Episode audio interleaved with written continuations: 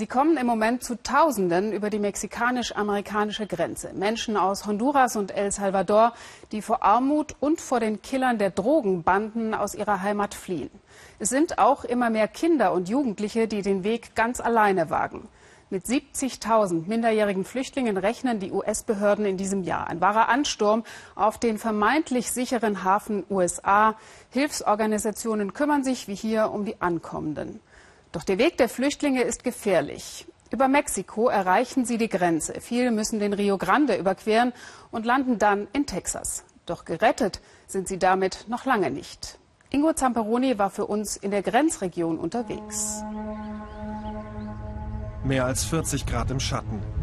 Die Landschaft staubig, trocken, fast menschenleer. Mexiko ist nicht weit entfernt. Wenn Rancher Presnell Cage sein Land abfährt, muss er jederzeit damit rechnen, einen Toten zu finden. Jedes Jahr sind es fast ein Dutzend Leichen allein auf seiner Ranch. Menschen, die illegal die Grenze überquert hatten und in diesen endlosen Weiten verdurstet sind. Einer lag genau hier, hatte wohl etwas Schatten gesucht. Er hatte sogar Wasser dabei, aber entweder hat er es nicht mehr geschafft zu trinken oder es war einfach zu heiß geworden.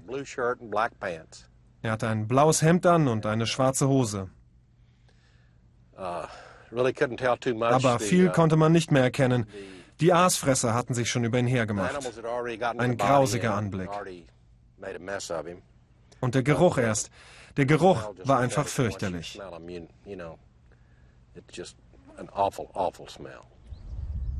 Die Gegend ist eine Todesfalle.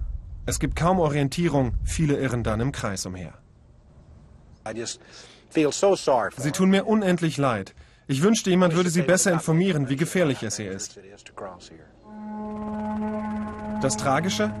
Diese Verzweifelten aus Lateinamerika, die in den USA eine Zukunft suchen, haben ihr Zielland hier bereits erreicht.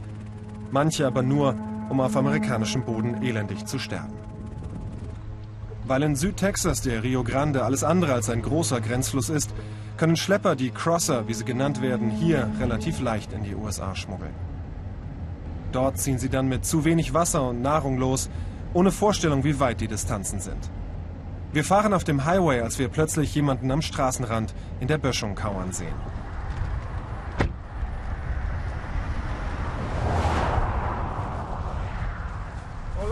Der völlig verstörte Junge heißt Eddie, gerade mal 18.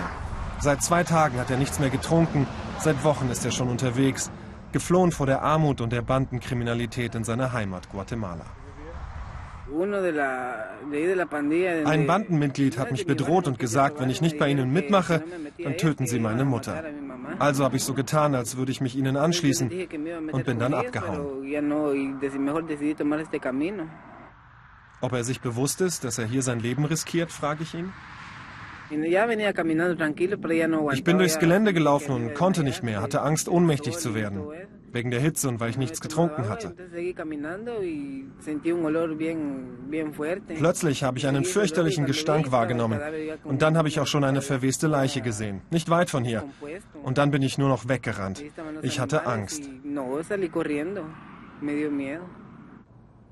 Er wolle bis nach Los Angeles, sagt er und hat offensichtlich keine Ahnung, wie weit weg das noch ist. Wir geben Eddie alles Wasser, das wir dabei haben, auch etwas zu essen, aber wir dürfen ihn nicht mitnehmen. Wir würden uns nach US-Recht strafbar machen.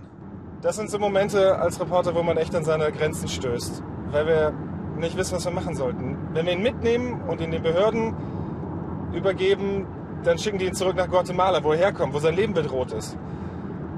Lassen wir ihn hier, könnte er sich da draußen verirren, verdursten und auch sterben. Wir haben ihm jetzt Wasser gegeben und was zu essen. Man kann nur hoffen, dass er sich irgendwie durchschlägt. Im nächstgelegenen Städtchen Falfurias bin ich mit Sheriff Benny Martinez verabredet. Ich erzähle ihm dann doch von der Begegnung mit Eddie und bin irgendwie erleichtert, als er zum Hörer greift und die Grenzer anfunkt, um nach dem verirrten Jungen zu schauen they might have an undocumented crosser sitting on the side of the road. Denn das Risiko, dass er in diesem Ordner landet, ist einfach zu groß. Hier sind die Leichenfunde der Gegend allein von diesem Jahr gesammelt. 33 bisher. Und das Jahr ist erst halb rum. Am Vormittag hatte Benny Martinez bereits eine weitere Leiche geborgen, eine Frau.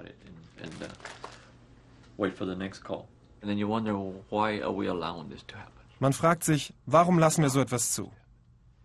Wir alle lassen das zu, ich irgendwie auch. Wir sind doch besser als das. In einem so großen Land wie den USA dürften wir so eine humanitäre Krise nicht zulassen.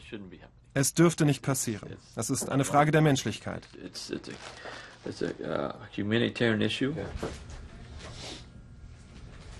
Wenn Gräser und Büsche hochstehen, werden manche Opfer erst Monate später gefunden. Wenn überhaupt. The eyes are gone. Even though everything is still intact, but the eyes are gone. Die wirklichen Zahlen sind viel höher. Ich schätze, wir finden gerade mal einen von fünf, vielleicht sogar nur einen von zehn. Ich versichere Ihnen, da liegen noch eine ganze Menge unentdeckter Leichen da draußen. Wenn eine Leiche aber gefunden wird, landet sie hier, in der Rechtsmedizin von Laredo, auf dem Autopsietisch von Dr. Corinne Stern. Diesen Toten haben Benny Martinez Kollegen in der Früh entdeckt. In seiner Kleidung ein Schülerausweis und eine Geburtsurkunde. Dr. Stern traut solchen Papieren erstmal nie, oft sind sie gefälscht. Aber wenn diese stimmen, handelt es sich hier um einen gerade mal 16-Jährigen aus Mexiko. Wahrscheinlich verdurstet. 16-year-old kid. 16-year-old kid. Dr. Stern wird die Leiche untersuchen, Röntgen, DNA-Proben nehmen und mit dem mexikanischen Konsulat telefonieren, Hilfe bei der Identifizierung erbitten. Weil in der Kühlkammer kein Platz mehr war, hatte Dr. Stern vor vier Tagen den Notstand ausgerufen. Bereits jetzt hat sie doppelt so viele Fälle wie zur gleichen Zeit im Vorjahr. Draußen stehen zwei Kühlanhänger, mobile Leichenhäuser. Einer ist mit 24 Toten bereits voll, dieser kam am Vortag dazu. Wissen Sie, viele dieser Fälle lassen mich nicht los. Es ist hart. Aber ich schulde es Ihren Familien, alles zu tun, um diese Toten zu identifizieren, damit sie nach Hause geschickt werden können. Oft kommt sie sich mehr als Detektivin denn als Ärztin vor. Jedem Anhaltspunkt geht sie nach, telefoniert oft stundenlang mit Angehörigen. So wichtig es ihr ist, sie zu finden, Treffer, sagt sie, lassen sie immer mit gemischten Gefühlen zurück. Das ist dann schön, aber auch bitter zugleich, weil wir eben eine traurige Nachricht überbringen müssen, wenn wir jemanden identifizieren konnten, der vielleicht drei Jahre als verschollen galt. Immerhin können die Familien dann ihren Frieden finden, aber wir zerstören auch die Hoffnung, die sie vielleicht hatten, ihr Angehöriger könnte noch leben.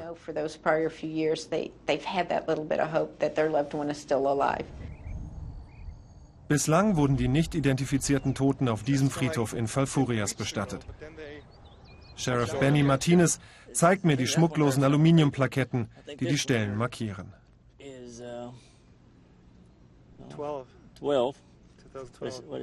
Aber wir haben keinen Platz mehr. Deshalb läuft nun ein neues Projekt, bei dem diese Unbekannten exhumiert werden. Vor ein paar Wochen haben sie an dieser Stelle die Überreste von 50 Leichen ausgegraben. Sie lagern nun bei der Texas State University. Dort werden DNA-Proben entnommen, in der Hoffnung, die Toten identifizieren zu können. Das mit den sterbenden Einwanderern ist für viele hier in Texas schon so alltäglich, dass sie abstumpfen. Es lässt sie kalt. Das ist das Problem. Und in Washington müssen die Politiker sich endlich was einfallen lassen, um diese sinnlose Krise zu beenden. Es sterben einfach zu viele Menschen hier. Das dürfte nicht passieren.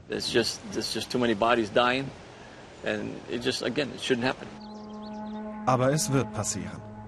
Denn die heißesten Monate des Jahres stehen noch bevor. Sie werden weiter fast täglich Leichen bergen in der Wildnis von Südtexas wenn sie sie denn finden.